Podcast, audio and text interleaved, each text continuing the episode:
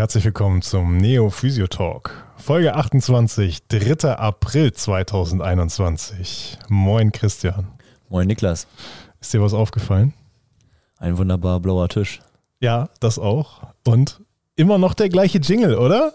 Immer noch der gleiche Jingle. Ich bin sehr, sehr glücklich. Ja, ich bin enttäuscht. Also äh, ich hatte mir gewünscht, dass jetzt hier die Big Band steht und dass die uns äh, Corona-konform in dieser riesigen Turnhalle mit ganz viel Abstand jetzt einen neuen Jingle einspielt. Ja, da hat sich wohl niemand äh, bereit erklärt. Hat sich niemand angesprochen gefühlt, ne? Du musst es immer direkt adressieren. Also Jeremy, Pascal, Jerome, wenn ihr das jetzt hört, dann äh, macht uns einen Jingle. Drei Sekunden später? ich kenne die Menschen nicht, aber du musst Namen nennen. Die Leute müssen angesprochen werden, sonst wird das nicht umgesetzt. Das ist so. Ja, also äh, wir haben jetzt in Podcast-Zeitrechnung, wenn man jetzt gerade auf Play gedrückt hat, dann haben wir jetzt also den, den 3. April. In Wahrheit haben wir jetzt den 31. März, Christian. Wir haben jetzt äh, Mittwochnachmittag, 16 Uhr. Ich glaube, so früh haben wir noch nie einen Podcast aufgenommen oder das ist zumindest schon ganz lange her. Ja, und das ist äh, rekordverdächtig früh auf jeden Fall. Es ist auf jeden Fall noch eindeutig hell. Es ist auch wirklich sehr, sehr warm. 21 Grad sind das heute. Ähm, und äh, heute steht noch ein Programmpunkt äh, auf der Agenda. Heute ist nämlich das letzte Neo-Webinar. Wie das letzte? Das letzte. Hä? Machen ja. die dicht den Laden oder was? Klar. Nee, also tatsächlich, wir haben uns überlegt, ähm, wir machen keine Webinare mehr. Das heißt nicht, dass wir jetzt keine Lust mehr auf euch haben. Das heißt auch nicht, dass wir jetzt äh, nichts Lehrreiches mehr tun und äh, es nur noch Labarababa bei Spotify gibt. Ähm, das heißt nur, dass es keine Webinare mehr geben wird. Ne, Christian? Und äh, gibt es eine Alternative? Klar. Wie sieht die aus? Sage ich nicht. ja, die Alternative äh, oder der, der, ja, ein Ersatz kann man es jetzt nicht so richtig nennen, aber ähm, das, was auf den Zeitaufwand der Webinare folgt, äh, das wird noch nicht verraten, aber das wird kommen und auch das wird lehrreich und auch das wird Wissen vermitteln. Äh, auch sicherlich mehr Wissen vermitteln als der Podcast, denn äh, der ist ja, glaube ich, mehr unterhaltend als wissensvermittelnd, ne? Das ist ja auch eigentlich, glaube ich, fast der Sinn von jedem Podcast, will ich Denk, meinen. Denke ich auch. Wobei es gibt ja auch tatsächlich äh, sehr anspruchsvolle Podcasts, die auch sehr fachlich sind. Ne? Ja, ich aber, wenn man so von Leuten hört, dann sagen ja viele auch, dass sie es beim, keine Ahnung, im, am Abend im Bett hören oder so zum bisschen ja. zum Runterkommen, abschalten und so. Also unsere Stimmen so einschläfern finden und jetzt gerade einschlafen. Können wir den Leuten vielleicht nochmal ein paar Schafe vorzählen. Eins zwei. Aufwachen! wow. Nein, also wir stampfen die Webinare ein. Und warum? Und äh, ja, ich weiß nicht, wer von unseren Hörern vielleicht schon mal ein Webinar ähm, gemacht hat als Teilnehmer. Ähm, ich muss feststellen oder ich musste feststellen mit der Zeit, dass das einfach, äh, ja, es ist einfach komplett was anderes als Seminare. Das ist, äh, glaube ich, ja, ziemlich selbsterklärend, dass das was anderes ist. Ähm, aber was anderes muss ja nicht immer unbedingt schlecht sein. Ich habe allerdings für mich persönlich festgestellt, dass es mir nicht wirklich Spaß macht, Webinare zu geben. Was stört dich daran am meisten? Ähm, also anfangs dachte ich, das wäre vielleicht einfach nur so das neue Medium und das ist vielleicht auch normal, dass man damit noch nicht sofort warm wird. Ähm, und äh, aber das ist irgendwie ein Faktor, der, der ist konstant geblieben. Also auch mit äh, kabelgebundener, konstanter, perfekter Internetverbindung und hochprofessionellem technischen Equipment hat sich das irgendwie nicht so richtig eingestellt, denn ähm, auch wenn man eine gewisse Interaktion bekommen kann in diesen Webinaren, auch wenn alle die Kamera eingeschaltet haben, auch wenn alle häufig das Mikro einschalten, Nachfragen stellen, man sich so ein bisschen unterhält, es entwickelt sich einfach nie so eine Kommunikation, wie das in echt ist, in so einer richtigen Seminar, in so einer richtigen Unterrichtssituation. Einfach mega fehlende Emotionalität irgendwie im Ganzen, finde ich. Also das, auch wenn es nicht ähm, absichtlich ist von beiden Seiten, glaube ich, von Teilnehmer oder von äh, dozierender Seite, aber es ist einfach ein Punkt, den man halt einfach ja. nicht so gut transportieren kann. Ne? Also ich glaube, das ist etwas, was sich in ähm, physischen Situationen ganz natürlich ergibt, dass ja. man hin und wieder mal so ein bisschen abschweift und ich meine jetzt nicht, dass ich aus meinem Urlaub erzähle, sondern dass ich äh, einen kleinen fachlichen Exkurs mache, der aber gerade zu dem passt, worüber wir sprechen. Und äh, das ist etwas, was in der Webinarform so eigentlich gar nicht passiert. Auch, dass man vielleicht mal ein paar Anekdoten erzählt aus dem, ähm, aus dem beruflichen Leben, irgendwelche Patientenbeispiele gibt oder sowas. Das ist etwas, was sich in, äh, in Live-Situationen oder in, in Seminarsituationen, denn die Webinare, die wir machen oder gemacht haben, sind ja auch alle live gewesen. Was sich da einfach viel natürlicher ergibt, das kommt in Webinaren so nicht direkt vor, würde ich sagen. Also möchtest du jetzt alle zum Seminar einladen und äh, Schnelltests vorher sponsern, oder? Ja, also da ähm, hatten wir bislang, glaube ich, ziemlich, ziemlich gute Konzepte, um das Ganze trotzdem gut durchzuführen. Wenn wir uns erinnern an den Neo Kickoff, da hatten wir für unsere, äh, für unsere acht Teilnehmer hatten wir 111 Quadratmeter. Da war wirklich genügend Platz, um sich aus dem Weg zu gehen, genügend Platz, um zu atmen. Ähm, hatten da die Dachterrasse, hatten ständig äh, durchgelüftet. Das, das war, glaube ich, schon alles ziemlich gut. Ähm, aber wir machen jetzt nicht nur Seminare, ne? da kommt ja noch was. Haben wir so einen Trommelwirbel, den wir einspielen können? Äh, nee, ist nicht auf dem Soundboard hinterlegt. Das, Schade äh, eigentlich. Müssen wir nochmal nachliefern. Fühlt sich das denn äh, mit dem Thema Webinare für dich ähnlich an wie mit der Schule? Oder bist du, wenn du mit der Schule unterrichtest, dass das sich anders anfühlt, als ein Webinar zu geben? Mm, interessante Frage. Ähm, es ist ein bisschen anders, ist es. Also, äh, es hat natürlich schon viel Schnittmenge. Ne? Und äh, ich habe jetzt auch dadurch, dass ich hier in Oldenburg an der Schule unterrichte, habe ich mittlerweile schon wirklich sehr, sehr oft online unterrichtet. Und äh, ja, man kommt schon besser rein, ne? aber es wird, es wird einfach niemals das gleiche werden und es, es ist sehr limitiert in seinen Inhalten. Ne? Also ich hoffe wirklich inständig jetzt ab der übernächsten Woche, geht bei uns die Physioschule wieder los und äh, der zweitälteste Kurs kommt aus dem Praktikum wieder, kommt wieder in die Schule und ich hoffe wirklich inständig, dass ich die in der Schule unterrichten darf. Ähm, und ich glaube auch, dass wir, dass wir äh, ziemlich große Unterrichtsräume haben, wo man vielleicht ein bisschen, bisschen weiter auf Abstand gehen könnte. Und ich hoffe, dass das alles, alles eben irgendwie auch möglich ist. Aber äh, wenn es letztlich so ist, dass es äh, nur online stattfinden kann, dann freue ich mich letztlich auch drauf, die Schüler online wieder zu unterrichten. Ne? Also es ist jetzt nicht so, dass ich sage, ich mache nie wieder äh, Online-Unterricht, aber ähm, ich glaube, es gibt einfach coolere Wege. Ja, glaube ich auch. Deswegen äh, stehe ich auch dahinter, hinter dem, was jetzt demnächst passieren wird. Ähm, mich würde nochmal interessieren, ähm, ob du glaubst, dass es vielleicht auch der Unterschied zwischen Schule und Webinar dem geschuldet ist, dass du die meisten der Schüler, dass du die Schüler ja alle schon mal gesehen hast, alle schon mal ja. eine emotionale Bindung zu denen aufbauen konntest, die auch zu dir. Ähm, Im Gegensatz zu vielleicht äh, Webinar-Teilnehmern, die ja, uns nur durch Neo kennen. Ja, bin ich tatsächlich so noch nicht drauf gekommen auf den Gedanken, aber äh, ich glaube, das ist absolut richtig. Also, äh, wenn ich in der Schule online unterrichte, und ich lese die Namen auf dem Display und äh, der Großteil hat dann ja auch seine Webcam an, was ich persönlich auch mal ganz angenehm finde, wenn ja, man den gegenüber auch sehen kann. Ne?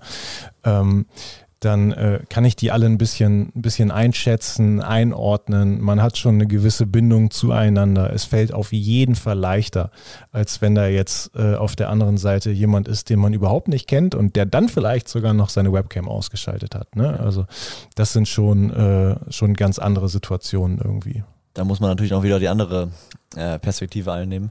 Der Webinar-Teilnehmer, der halt in eine komplett fremde Umgebung in Anführungszeichen da reinkommt, auch wenn es nur ein, keine Ahnung, so ein Raum ist, äh, online, fremd ist zu allen Teilnehmern. Und äh, ich habe eigentlich Physios haben jetzt ja nicht so die, ich sag mal, größte Hemmschwelle, ja. aber online ist halt komplett ja, was anderes. Digital wieder, ne? ist einfach, äh, es ist einfach ein anderes Medium. Ähm, du hast es ja sonst auch, wenn du zu einer Fortbildung gehst, dann kommst du ja jetzt auch nicht unbedingt zwei Minuten nach Beginn spontan reingepoltert, also vielleicht der ein oder andere schon, die meisten nicht, äh, sind ein bisschen zeitig da, ja. Die unterhalten sich dann ein bisschen miteinander. Ähm, so, die werden schon mal miteinander warm, bis es dann losgeht. Und dann entsteht ja auch schon mal so eine gewisse Gruppendynamik, bevor es dann so richtig ins Eingemachte geht. Ne? Ja, das finde ich bei uns in der, in der Uni auch sehr schade im Online. Also, ja. sag mal, Punkt geht der Vorlesung los oder auch nur das Seminar. Und äh, es wird auf 100 Prozent, auf gar keinen Fall, auch wenn man sich ja persönlich schon kennt, nicht vorher gesprochen. Ja. Und auch wenn es dann irgendwie so eine Gruppenarbeit ist mit, keine Ahnung, acht Leuten oder so und der Dozent dann dabei ist, zwei Leute vielleicht, die die Webcam anmachen und dann geht das so ein bisschen los und ich versuche auch immer die Webcam dann anzumachen, einfach nicht, weil ich so klasse finde, dass mich dann jeder sieht, aber einfach, weil es gerade diese Aspekte mit reinbringt, die auch irgendwie Lehrer ausmachen, egal in welchem Bereich irgendwie, dass man sieht, wie man miteinander interagiert. Aber da ist dann halt auch Schluss, ne? Also ja. weiter geht's nicht. Und das ist, also aus der, Perspe aus der Perspektive des Lehrenden ist es auch tatsächlich so, du versuchst äh, neues Wissen zu vermitteln, du versuchst irgendeinen Sachverhalt zu vermitteln, der vielleicht auch mal ein bisschen komplizierter ist und äh, in einer Seminar- oder Unterrichtssituation ist es so, dass du dann über die, äh, über die Mimik deiner Teilnehmer sehr viel Rückschlüsse darüber ziehen kannst. Können die dir noch folgen? Sind die gedanklich gerade ausgestiegen oder strugglen die gerade so ein bisschen im Verständnis? Ja, und dann kannst du deine Unterrichtssituation darauf anpassen. Das kannst du natürlich nicht machen, wenn du eine Online-Klasse unterrichtest äh, mit, äh, weiß ich nicht, 20 Personen, von denen haben 15 ihr, äh, ihre Kamera aus. Das ist Mikro, Mikro stumm. Ja, also mit allem Mikro an ist ja auch nicht immer gut, ja, ne? dann gibt es auch Rückkopplungen wie verrückt. Ähm, aber nichtsdestotrotz, das ist, äh, es ist wirklich schwierig. Da muss man immer wieder, muss man immer wieder nachfragen, seid ihr noch alle dabei? Konntet ihr mir folgen? Und dass sich dann jemand meldet und sagt, nee, ich bin komplett raus, da ist, glaube ich, die Hemmschwelle bei den Teilnehmern auch nochmal ein bisschen größer. Ne? Das glaube ich auch. Ja. Aber was ich noch äh, sagen wollte oder jetzt ähm, ansprechen möchte, ähm, ich finde es sehr bemerkenswert, dass du nach, auf, auf, äh, auf, die Frage nach dem Warum kein Webinar mehr, nicht als allererstes das sagst, dass taktile Lernen gefördert ja. wird. Weil ich dachte, oder ich finde, das ist halt, äh, glaube ich, das vielleicht das Wichtigste an der ganzen definitiv, Sache. Definitiv, definitiv. Also das ist ein, ähm, das ist ein Punkt, den ich äh, auf jeden Fall ganz klar auch so sehe. Und äh, ich denke, dass dass das der Hauptgrund ist, warum Webinare niemals Seminare ersetzen werden. Aber so haben wir das im Grunde genommen auch von Anfang an nie gedacht. Das ne? ist richtig. Ja, also für uns war es ja immer so, es gibt Seminare, aber wir machen auch Webinare, weil äh, wir haben uns gegründet äh, im Grunde genommen im ersten Lockdown. Ähm, sind dann ein bisschen später, ein bisschen später sind wir erst online gegangen, im Oktober letzten Jahres. Ne? Ähm, und da war eigentlich klar, hey komm, wir brauchen jetzt auch noch irgendwas anderes zusätzlich zur Live-Veranstaltung, wo die Leute so ein bisschen, so ein bisschen Wissen mitnehmen können. Also in, in Webinaren ging es ja immer eher darum, dass man sich Hintergrundinformationen oder allgemein Wissen aneignet, was man dann auf, ähm, auf Techniken übertragen kann, die man vielleicht schon kennt. Quasi der kleine Kompetenzbooster am Morgen, so wie der Ingwer Shot oder? Ja, genau so, genau so. Und äh, für diesen kleinen Kompetenzbooster am Morgen, wie du so schön gesagt hast, da haben wir tatsächlich eine ganz gute Alternative gefunden, finde ich. Was meinst du? Ich bin äh, nach anfänglicher Skepsis sehr überzeugt tatsächlich. Ja. Aber jetzt werden wahrscheinlich einige schon mit den Füßen zu Hause trappeln, aber. Ja, hoffentlich. Riesenspannungsbogen. ja, das werdet ihr auf jeden Fall ähm, alle bald erfahren.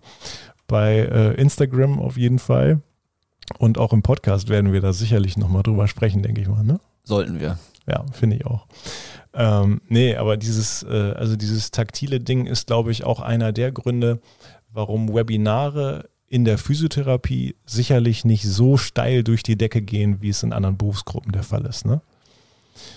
Also ja, wir haben ja, ähm, als wir uns im letzten Jahr das erste Mal darüber unterhalten haben, wollen wir Webinare anbieten oder als wir über das Thema Webinare gesprochen haben, waren wir ziemlich euphorisiert eigentlich, weil wir dachten, yo, das macht keiner so richtig. Ähm, da können wir echt mit die Ersten sein, die da, die da richtig vorangehen und, äh, und geile Sachen abliefern. Ähm, was ich so ein bisschen, äh, oder der Eindruck, den ich so ein bisschen bekommen habe in den letzten Monaten, dass das nirgendwo so richtig geil angenommen wird, dass es jetzt nicht so ist, dass die Leute da total drauf stehen. Also wir haben schon gute Feedbacks bekommen von den Teilnehmern, die bei uns die Webinare gemacht haben. Ne? Sicher.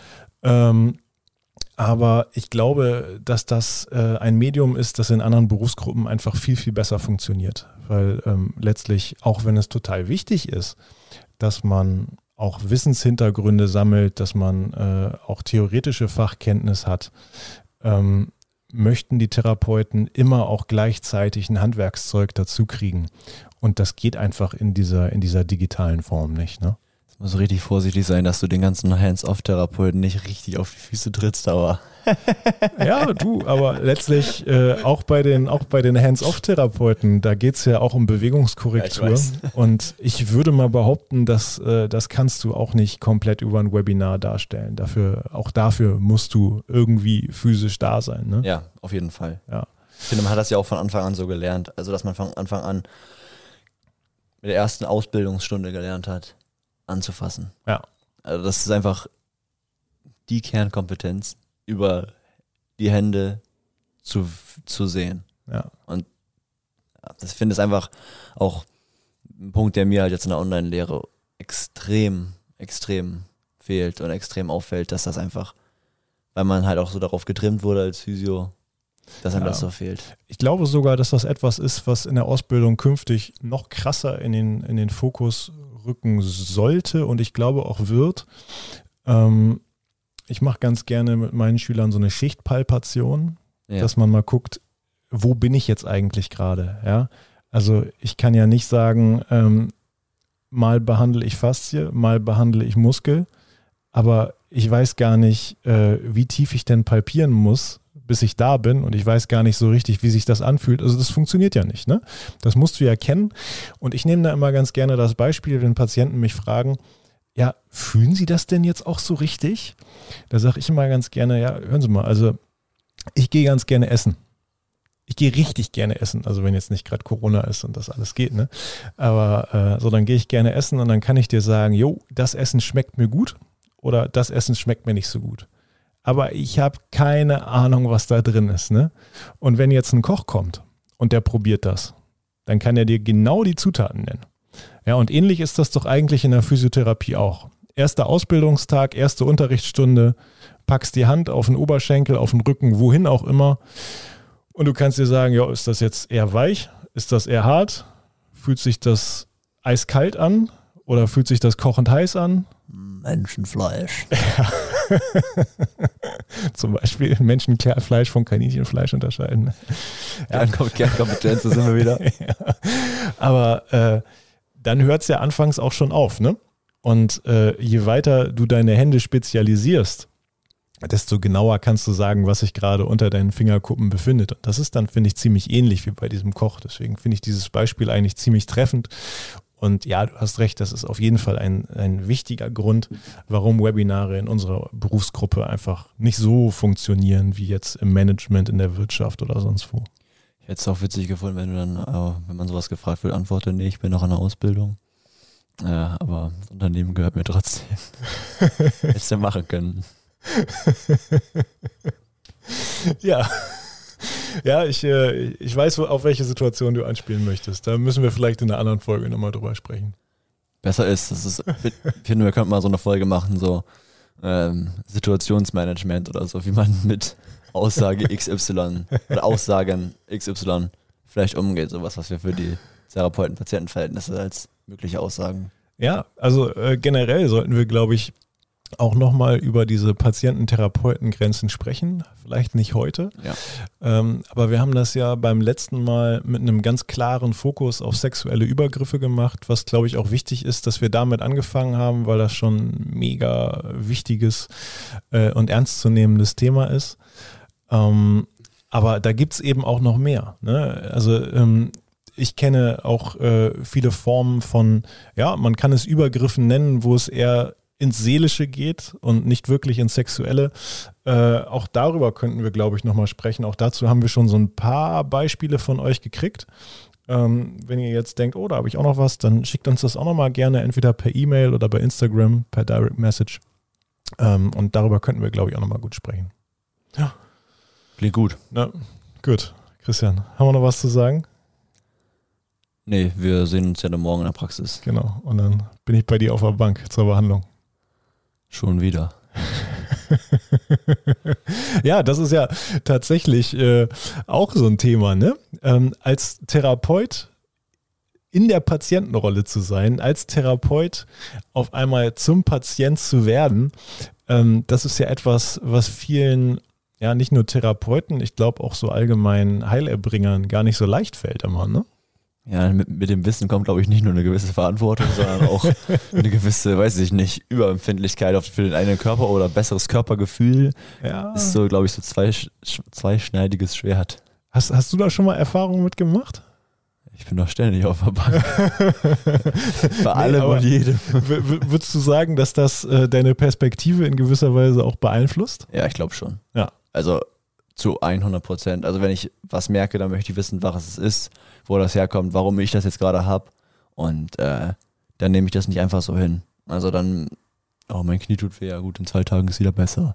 Also das ist einfach, ja, wenn das dann aber als Normali Normalität abgetan wird, ähm, was ja auch für, vorsichtig gesagt, Normalbevölkerung in Ordnung ist, ähm, dann kann das ja auch sein, dass man das wieder vergisst. Aber ich finde schon, dass man, äh, je mehr man über Strukturen weiß, oder aber auch Bereiche, dass man da schon drauf gepolt ist. Aber ich glaube, das ist auch normal. Also ich glaube, es ist nicht nur im Physiotherapie oder im medizinischen Bereich allgemein so, ähm, sondern auch, keine Ahnung, wenn ich jetzt ein, was weiß ich, ein Dachdecker wäre und ja. dann sehe ich äh, schiefe, wie heißt das, Schindeln, Dachpfannen, keine Ahnung. Dann, ich glaub, das, ich dann möchte ich es auch heiler machen. Also Schindeln sind die flachen und Dachpfannen sind die gewogenen. Ah, okay, wir merken, wir sind hier im Dachgeschoss. Die ja, das in, ja, in mir steckt einfach ein kleiner Hobbyhandwerker. Ne? Ich wollte ja früher Architekt werden.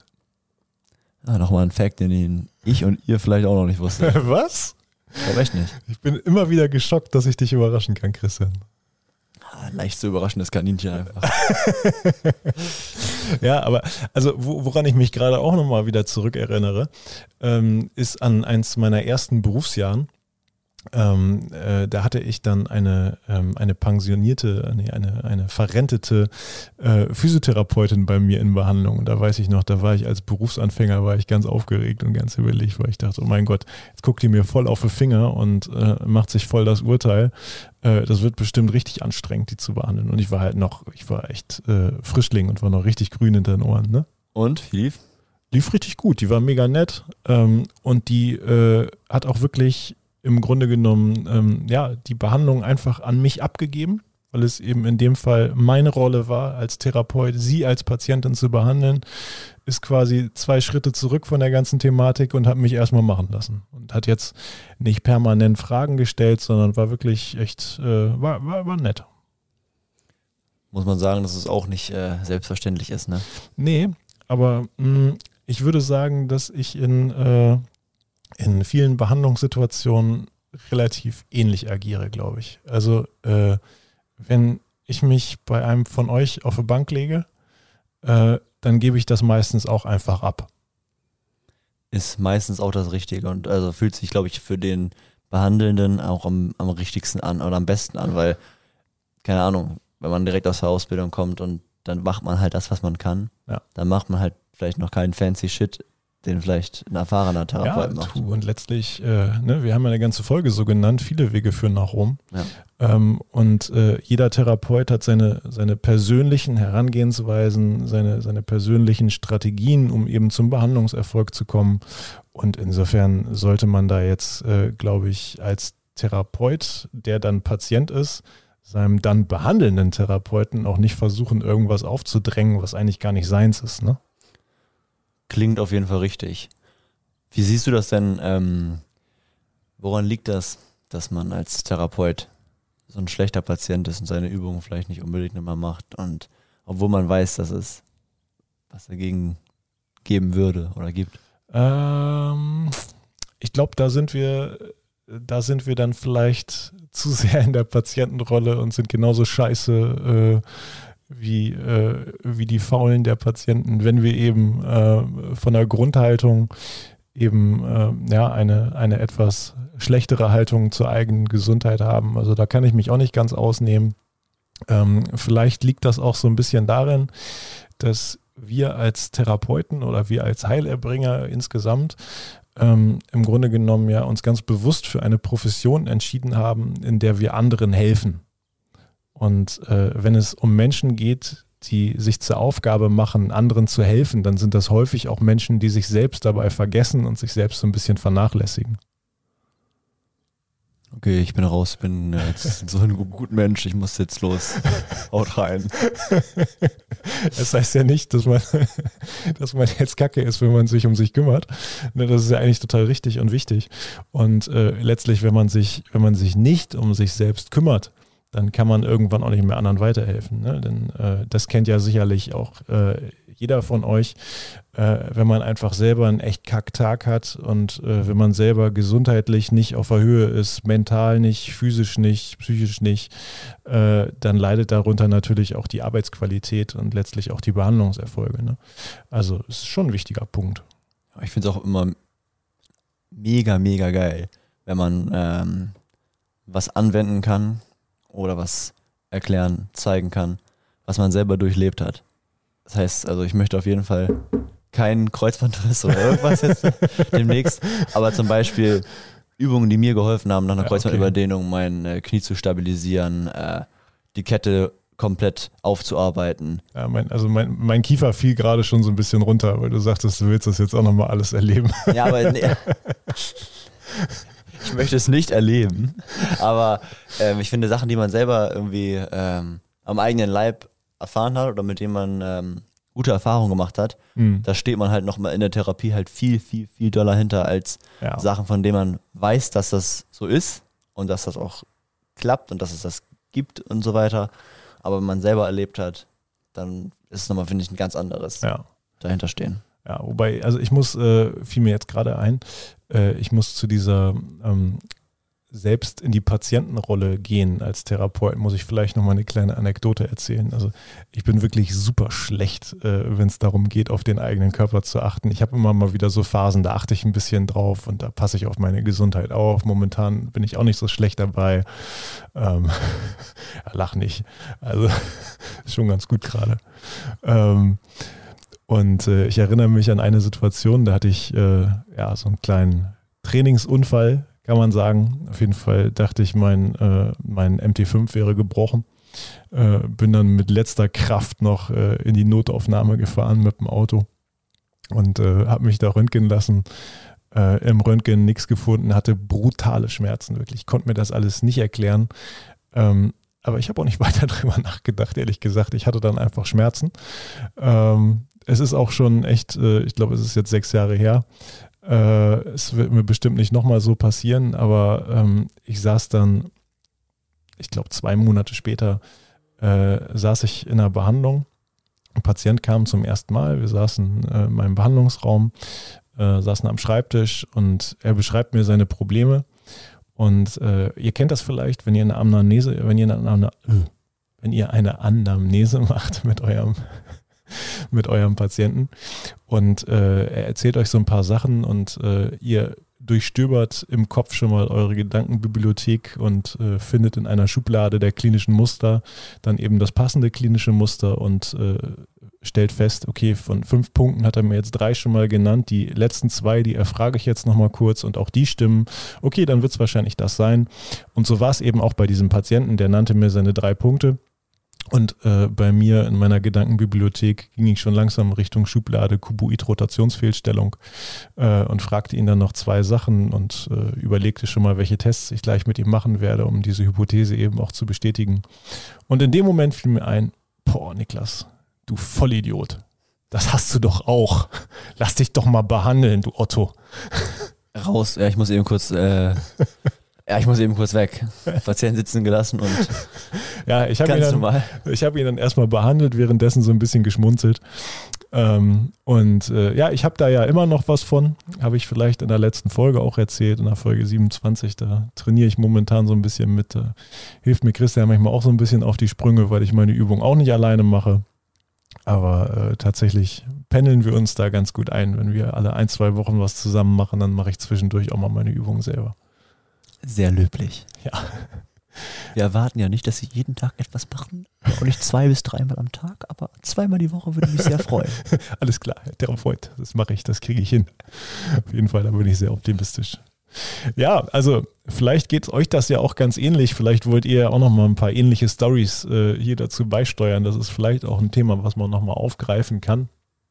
Ähm, aber äh, ja, da sind wir jetzt. Guck mal, haben wir gerade noch drüber gesprochen bei den Webinaren, dass es so schön ist, wenn man einfach mal so ein bisschen abschweift und einfach nochmal über was anderes spricht, war doch jetzt auch ganz nett, ne? Auf jeden Fall. Das ergibt sich online nicht. Ja, vielleicht in einer anderen Form und Weise bald schon. Ja, wer weiß. Also Leute, seid gespannt. Und äh, damit würde ich sagen, ich nehme meinen Laken und bin raus. Bleibt uns gewogen.